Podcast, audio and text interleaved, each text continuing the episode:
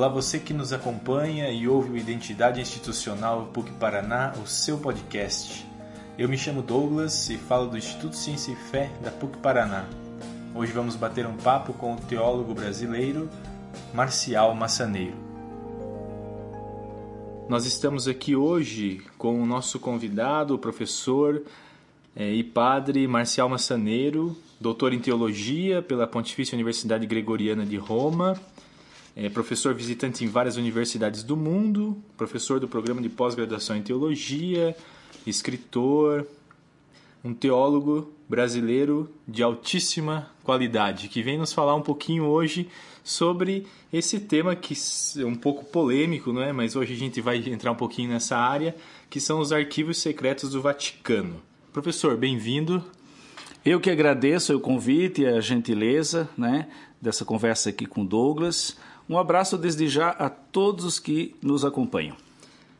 Professor, a primeira provocação seria: é, onde ficam os arquivos secretos do Vaticano? Eles, eles possuem uma sede específica, um prédio específico, uma congregação específica?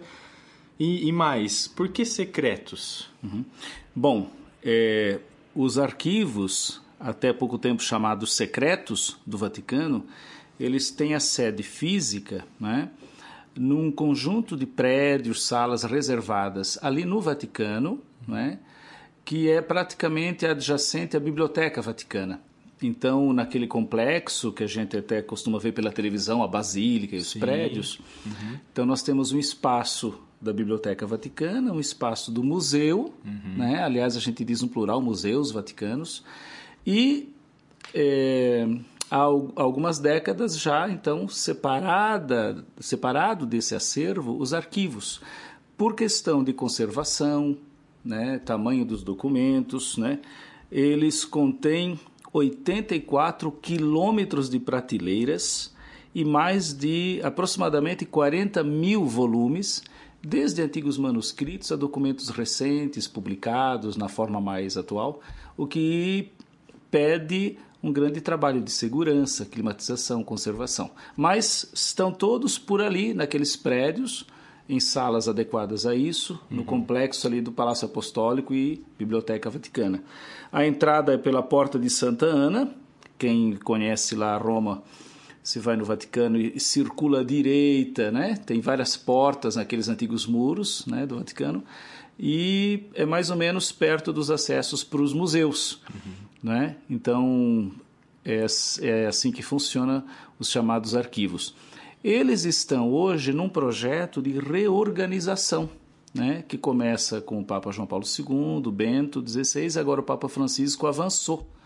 Então, o Papa Francisco está fazendo uma reorganização da Cúria Romana e tem em vista um grande departamento de cultura que na linguagem da igreja se diz dicastério. Seria como ministérios num país. Uhum. Então, provavelmente, se está desenhando um futuro dicastério para a cultura, onde se incluem não só os arquivos, mas a Pontifícia Academia de Ciência, a Biblioteca Vaticana e outras instâncias importantes. É como se fosse a Unesco da, da Santa Sé. Entendi. Uhum. Legal. E essa reorganização tende a não só aglutinar, mas também a disponibilizar, dar mais acesso a esses materiais, professor? Com certeza, né? Mas, Sim. É, porque a gente tem aí um pouco essa discussão que a gente vai retomar mais para o final de que o Papa Francisco se pronunciou neste ano, no primeiro semestre, a abertura do, dos arquivos que estão lá de Pio XII, não é? Uhum. Então essa, isso, essa, essa divulgação já está dentro desse escopo de reorganização. Sim, é, os arquivos eles, eles nascem da necessidade mesmo institucional, documental, cultural, né?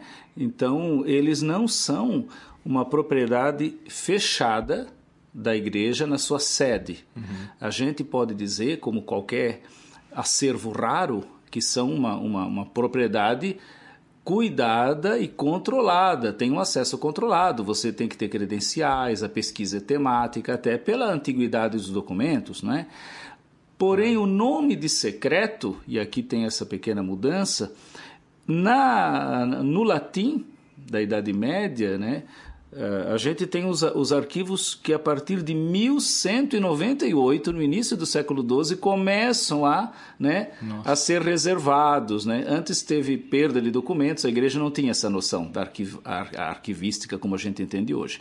Mas 1198 a gente pode dizer que foi uma data em que se começa a guardar os documentos. Então você atravessa todos esses, esses séculos até agora. Mas a ideia de secreto significava reservados Uhum. Né? Como também, na prática, qual era a grande instituição, o Estado, o país que não tinha seus arquivos reservados. Até hoje o meu banco tem arquivo reservado. Eu não sei claro. o que, que o gerente está Você escrevendo. não tem acesso livre, né? Você, Exatamente. Você pode consultar, mas você vai ter que precisar uma série de caminhos é, para chegar lá. É um acesso temático, controlado. Agora, de fato, a partir do Papa João Paulo II e o Papa Bento XVI, houve muita demanda para a abertura, sobretudo do acervo mais polêmico. Uhum. O acervo polêmico, para nós hoje, seria em torno à Inquisição, a Inquisição espanhola, né, que já é lá do, da, do final, da, da já saindo da, do período medieval, entrando aí a, até as grandes colônias espanholas, século XV, a gente pode colocar. Uhum. E o outro acervo que era toda a documentação referida ao Pio XII, que foi o Papa que enfrentou a Segunda Grande Guerra Mundial. Um período difícil, né? E havia suspeitas se ele, tive, se ele tinha ajudado o suficiente ou não né, a proteger, a enfrentar o nazismo, proteger os judeus. Hoje a gente já, já tem comissões estudando isso. E em função dessas questões mais polêmicas, às vezes até meio mitificadas, né? Uhum a igreja acredita que o melhor é abrir os arquivos. Né? A igreja é amiga da ciência e da história, os arquivos são patrimônio humano. Então, de João Paulo II até Bento XVI e agora o Papa Francisco, nós temos uma abertura crescente, né? é, que significa que o acesso é mais amplo, é, boa parte já está online, a gente nem precisa comprar uma passagem lá e pedir um credencial, você acha na internet.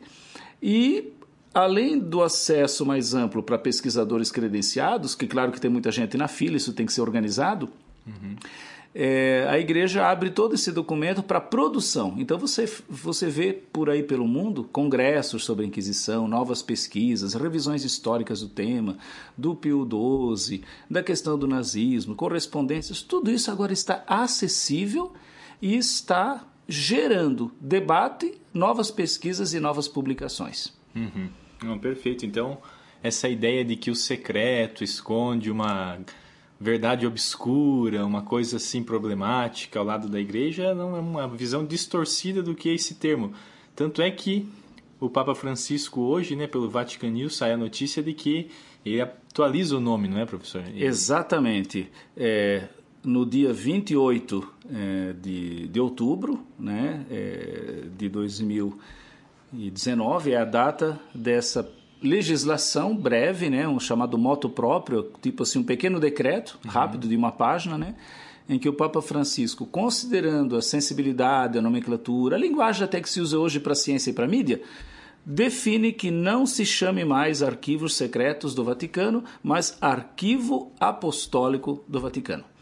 O apostólico é porque o Papa, como também os arcebispos das igrejas ortodoxas, eles estão nas sedes de igreja onde estavam apóstolos. Então, Constantinopla, Jerusalém, uhum. Alexandria, né, no Egito, a Antioquia na Síria. Esses lugares hoje são chamados sedes apostólicas. Os bispos que, que presidem a igreja ali são bispos sucessores de antigas igrejas apostólicas, não é? Então, nesse sentido, o Vaticano usa bastante biblioteca apostólica do Vaticano, não é? é a Casa Civil é a Casa Pontifícia Apostólica, né? uhum. né? e os arquivos, então, de modo bastante claro e honesto, acho que é muito justo chamar arquivos apostólicos ou arquivo apostólico do Vaticano. Agora, é, a ideia de, de segredo e, e reserva deu, deu, deu muito material para teorias assim de mitificação do, do acervo, né?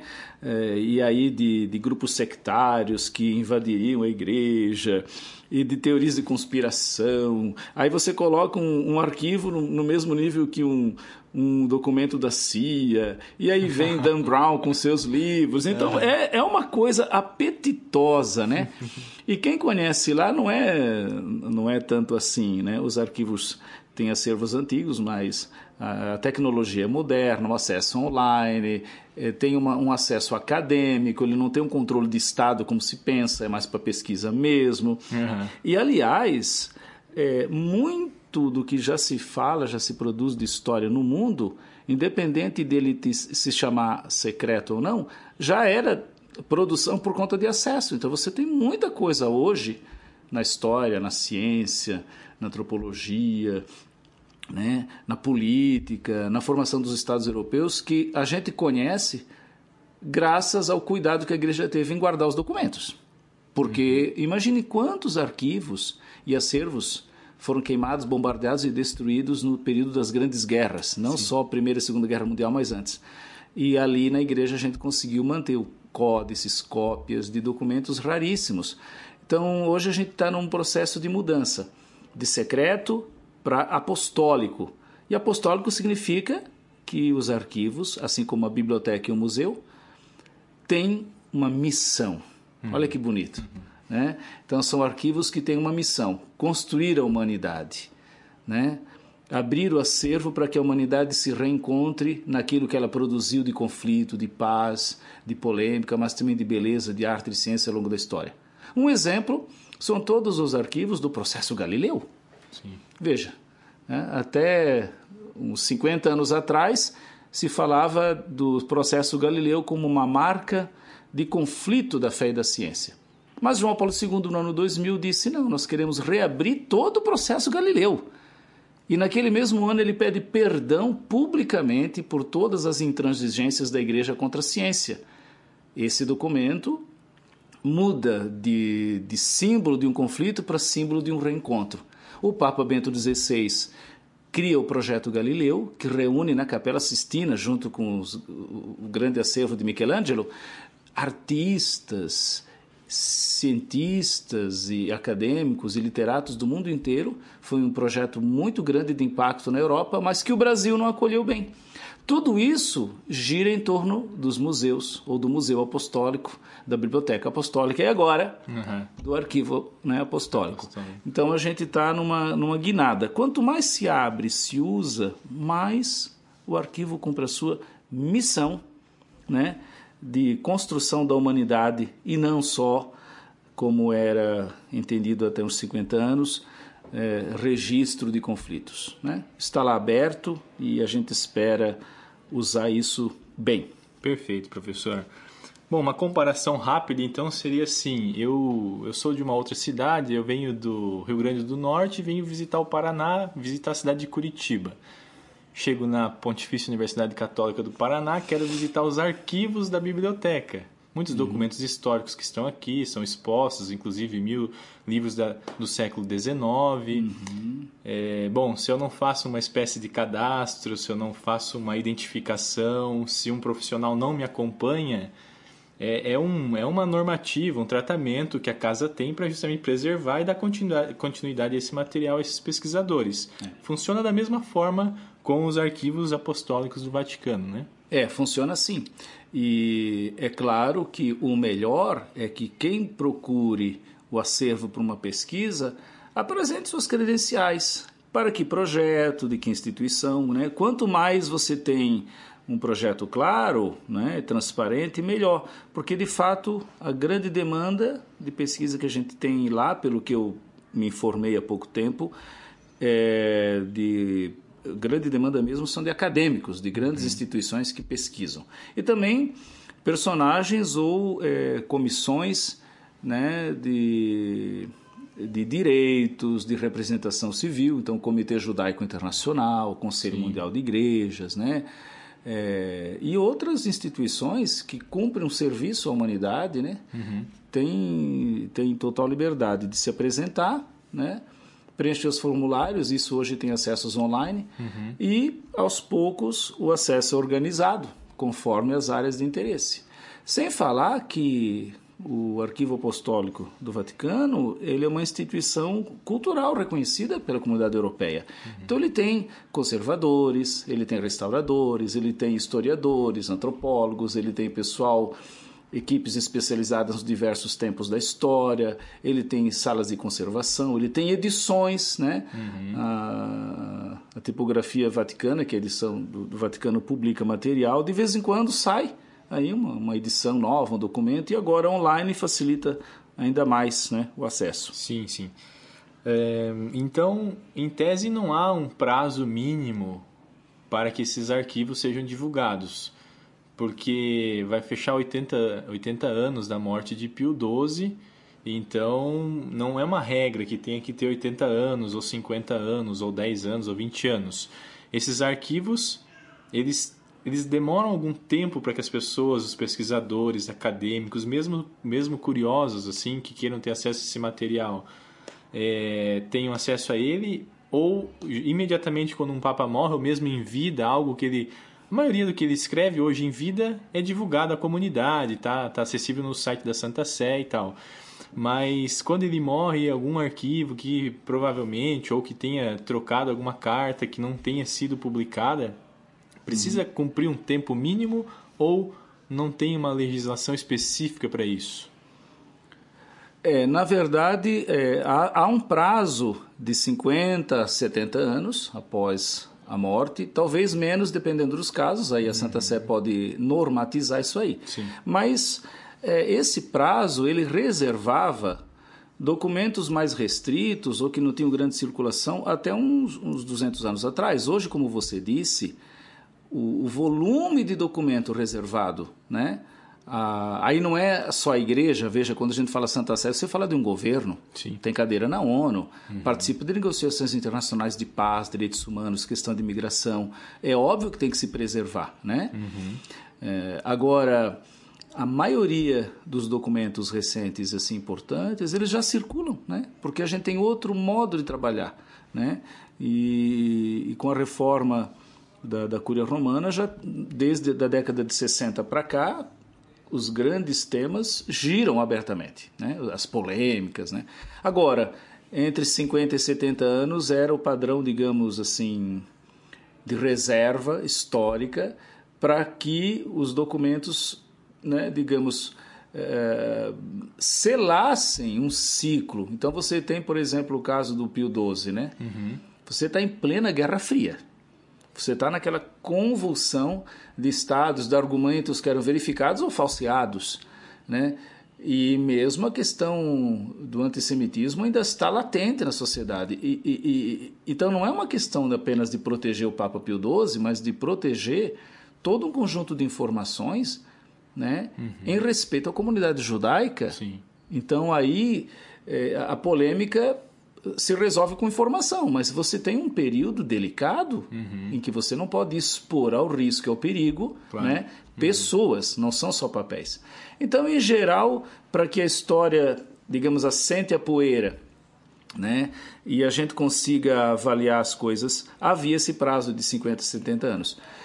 Como você disse, eu acho que a mudança de arquivos secretos para arquivo apostólico significa também uma nova atitude na gestão. Provavelmente nós teremos é, daqui adiante é, novas normas, novas formas de acesso, talvez de organização de acervo. Isso é um trabalho que se faz aos poucos. Né? Eu não digo que já está é, definido, mas eu noto a intenção né, uhum. do Papa Francisco, com o cardeal José Tolentino, de organizar isso de modo mais adequado talvez menos menos universalizante, mais caso a caso, assim, professor? Aí eu não saberia dizer exatamente, porque para isso você tem os técnicos, né, da área de arquivística, etc. Mas uhum. provavelmente cada caso tem o seu peso e a sua exigência, né, de método, de cuidado de acervo, etc., de, de alcance do assunto, de polêmica. Então, imagino que pode acontecer de ter uma norma geral uhum. e depois normas mais específicas, como você diz, pela, pela idade dos documentos, pelo, pela significação, pela demanda. Né? Sim. Nada impede que, num determinado contexto, um assunto se torne urgente, rápido e o acesso é mais uh, celere, né? mais, mais rápido, como a gente pode dizer, enquanto que outros documentos as pessoas às vezes não estejam esperando e daqui a pouco o Vaticano publica. Eu ficaria contente se eles publicassem alguns documentos do diálogo com ciência, de, de visitas então, de, de, cientistas, filósofos com o Papa, de cartas mais pessoais. Por exemplo, do João Paulo II. João Paulo II faleceu há poucos anos, é, mas daqui a pouco já começa a sair, né? Sim. É, notas uhum. diários, etc. Uhum.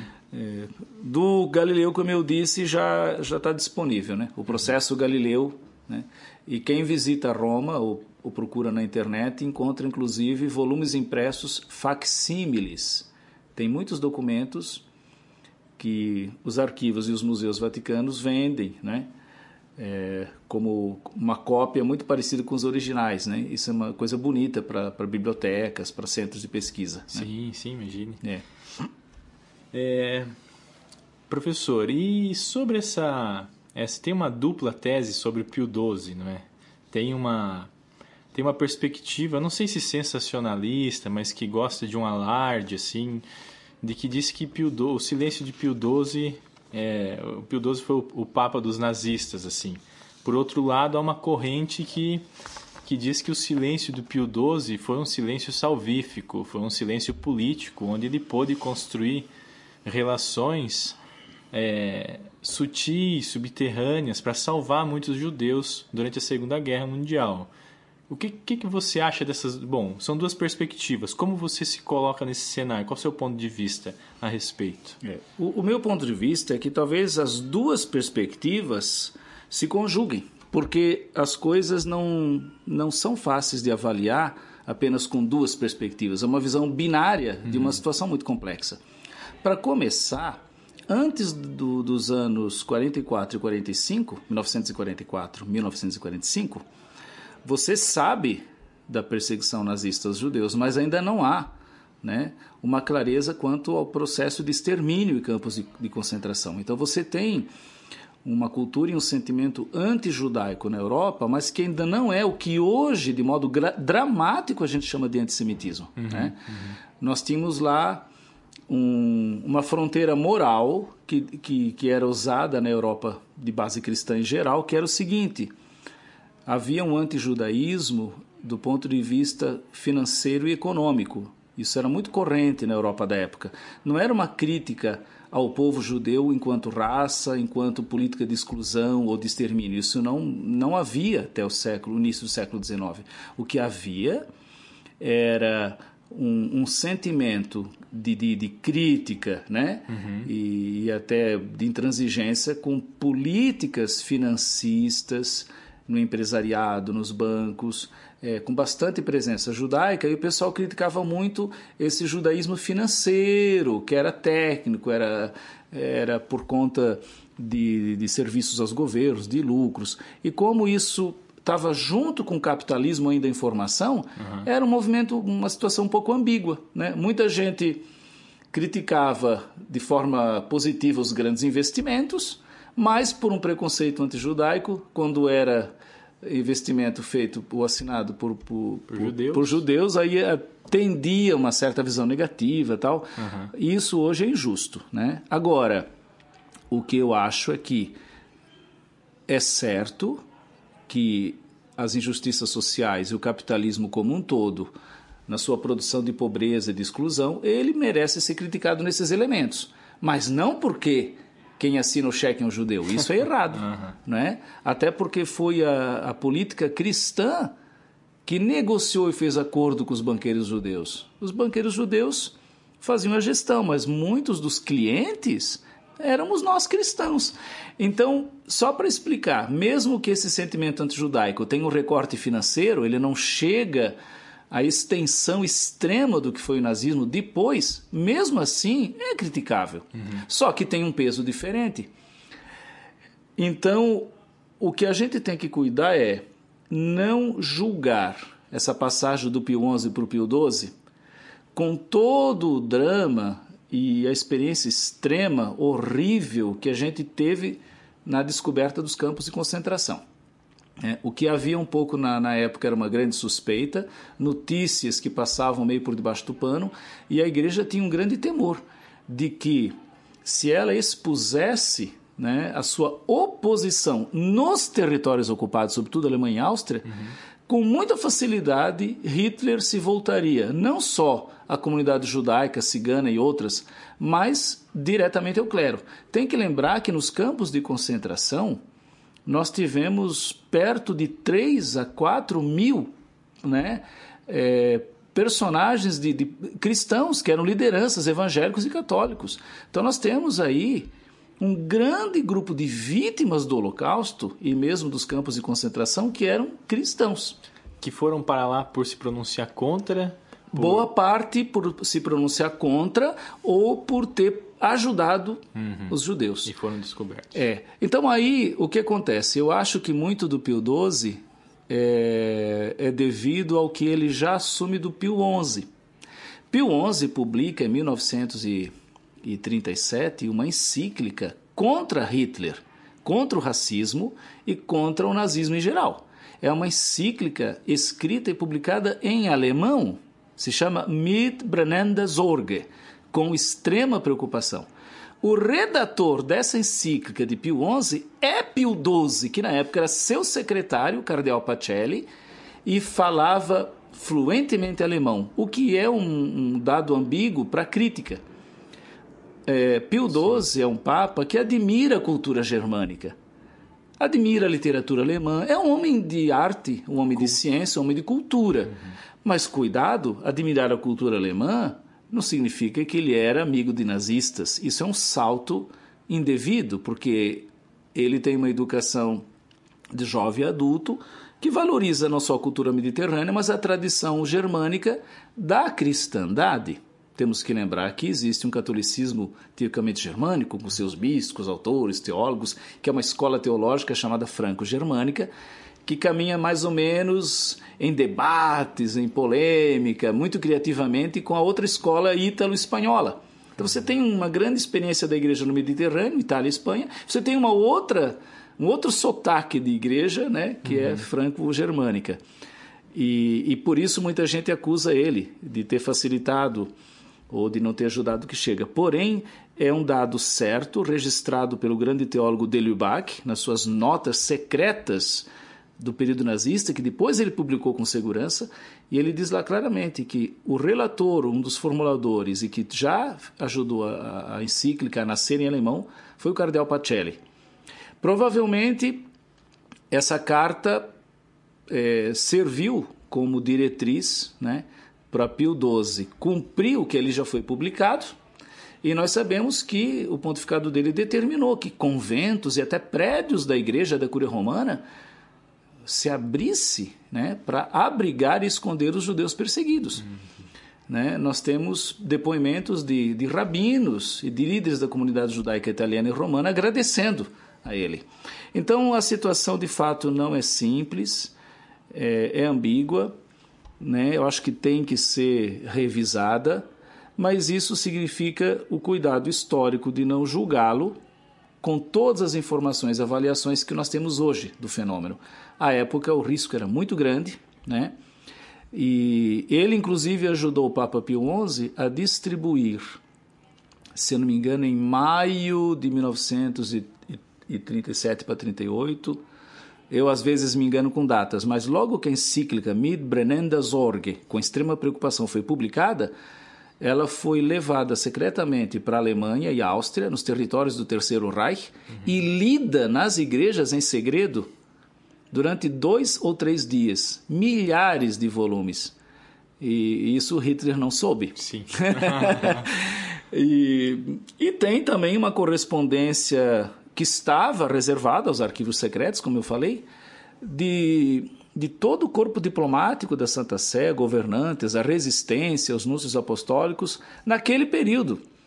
E aí a gente vai ver é, muito mais é, é, exemplos né, corajosos de pessoas que, que, que arriscaram a vida para salvar os nossos irmãos judeus. uhum. de modo que eu espero que, que os arquivos ajudem a dirimir essas dúvidas. Nós já temos, né, alguns comitês no mundo fazendo essa investigação, mas eu acho que ainda não se chegou a uma conclusão. Me parece, em síntese, que a questão é entre luz e sombra mesmo, uhum. né? Talvez ele não tenha feito o que nós esperávamos que ele fizesse hoje do nosso ponto de vista, mas provavelmente a história mostra que os riscos, né, eram assim altíssimos, altíssimos e assustadores para dizimar a própria presença da igreja, começar dos bispos, dos seminários, do povo, né? Sim. nos territórios ocupados pelo Terceiro Reich. E, nesse sentido, é, a gente tem que avaliar com cautela a posição oficial dele. Uhum. Oficial, porque de fato há várias provas de, de que, de modo paralelo e extraoficial, né? por outras vozes, Pio XII é, ajudou né? a preservar muitas vidas. Uhum. Bom, nosso tempo está escasso, professor, e vamos para a nossa última pergunta, última provocação, que é que é mais tirar um significado disso para nós hoje, assim. O que o que significa para a igreja no mundo essa postura de Francisco de é, dar acesso pleno a esses arquivos de Pio XII? A gente sabe que a comunidade judaica está também já tem estudado esses documentos, mas também tem esperado acesso a mais desses documentos que agora vai ter. É, nós temos aí é, literatos, nós temos jornalistas ávidos a ter em mãos esse material. Mas o que a postura de Francisco diz para a igreja no mundo? Eu acho que um pouquinho antes de Francisco, queria lembrar que o Concílio Vaticano II, em 1965, ele não admite mais aquela fronteira moral que eu falei, que até aqui é um judaísmo, um antijudaísmo melhor permitido, uma crítica. Não. Hoje a igreja fez uma avaliação a partir de 1965 muito mais incisiva, né, de que qualquer expressão de antissemitismo em qualquer nível, na arte, eh, na, te, na teoria política, nas relações sociais, quer dizer, é, a igreja não admite, porque, mesmo nas expressões mais sutis, isso pode resultar né, de passo a passo numa atitude violenta e de hostilidade. E a igreja, então, em 65, ela decreta, numa declaração formal, esse posicionamento. Independente de um ou outro papa individualmente, a igreja, como um todo, faz uma avaliação histórica. O debate foi muito grande, esse documento levou quase três anos para sair. Uhum. Se chama Nostra Etate, ou seja, da nossa idade, do nosso tempo, importa, e o documento segue. Né? O parágrafo 4 fala, fala claramente que qualquer manifestação de antissemitismo e de sentimento antijudaico baseado no ódio, na hostilidade, no preconceito e toda forma de expressão é condenada. A igreja deplora e reprova. Né? E, e não só por serem é, judeus em questão, mas porque, em geral, isso fere dignidade humana de qualquer pessoa. Se agrava moralmente ao ser contra os judeus pelo fato de, além de sermos todos humanos, a igreja tem um vínculo de origem com o judaísmo. Né? Até aquele preconceito, ah, os judeus não aceitaram Jesus.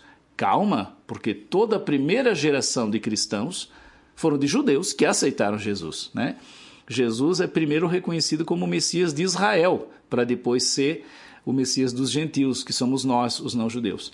Então, o cristianismo tem um compromisso teológico, de origem com a comunidade judaica, além do compromisso geral humano que partilha com todas as pessoas. Então isso já é muito forte. Pio XII, o que, o que me parece, só voltando um pouco ao tema, eu não vejo ele atrapalhando ou negando esse processo. Né? Nesse sentido, a gente tem que deixar claro: o pontificado dele abriu porta e ele mesmo rascunhou algumas medidas que depois João 23 tomou, uhum. né? na linguagem, na postura da igreja. Então há uma outra história a ser lida. Então temos aí um, um momento forte de 1965. Com o Papa Francisco, isso só se afirma, ele não volta atrás. Ele mostra outras nuances do quanto isso ainda é importante. Uma igreja missionária, um cristianismo que não, é, não existe para se auto-manter, mas para servir a humanidade. Né? Esse é o cristianismo de Jesus. E o cristianismo de Jesus é o judaísmo profético, de Isaías, de Amós. Né? Então nós estamos aqui falando de convergências. Não se trata de raça, que é um mito nazista, né? mas se trata de humanidade. Jesus, como Abraão, Moisés, os grandes patriarcas, representam a humanidade na sua busca de Deus, assim como outros representam em outras culturas. Né? Então, Francisco ele amplia aquilo que a igreja fez em 1965 e amplia com outro documento que é de 2015, exatamente para comemorar 50 anos daquela condenação ao antissemitismo que a igreja fez clara e solenemente. Então esse documento se chama Porque os dons e o chamado de Deus a Israel são irrevogáveis. Ele é de 2015 e ali se faz uma avaliação de 50 anos de posicionamento da igreja a favor da comunidade judaica e ali se faz inclusive um diálogo com a história, com a questão do nacionalismo, do racismo, da idolatria do Estado, do uso do poder injusto, das discriminações. E esse documento está disponível online, né? se chama Por que os dons e o chamado de Deus são irrevogáveis. É uma frase do apóstolo Paulo sobre Israel. Então, o significado é que no vai e vem da história, a igreja não pode trair né, o projeto original de Jesus para qual ela foi fundada. Jesus era judeu e ele entendeu, na linha dos profetas, que a aliança de Deus com Israel é um sinal da aliança de Deus com toda a humanidade. Ele nunca negou o judaísmo, ele o realizou na sua visão messiânica.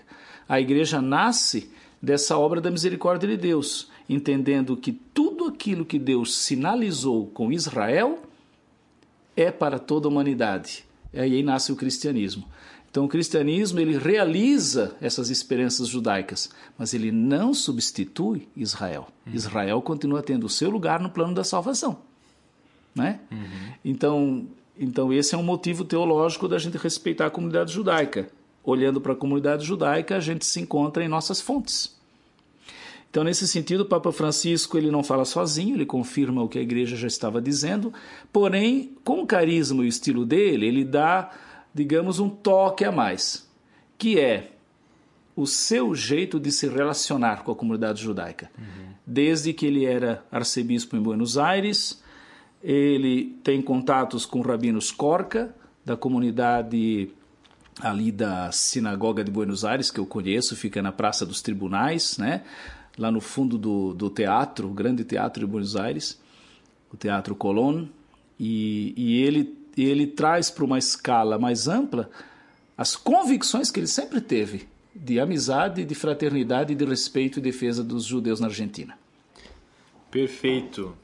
Professor Marcial, muito obrigado por esses esclarecimentos, a sua precisão com datas, títulos, é, questões assim muito pontuais que normalmente nós identificamos que há uma confusão específica essa última questão que você abordou Agradecemos a presença e disponibilidade. Obrigado a todos que nos ouvem e acompanham o Identidade Institucional PUC Paraná, o seu podcast, e até uma próxima.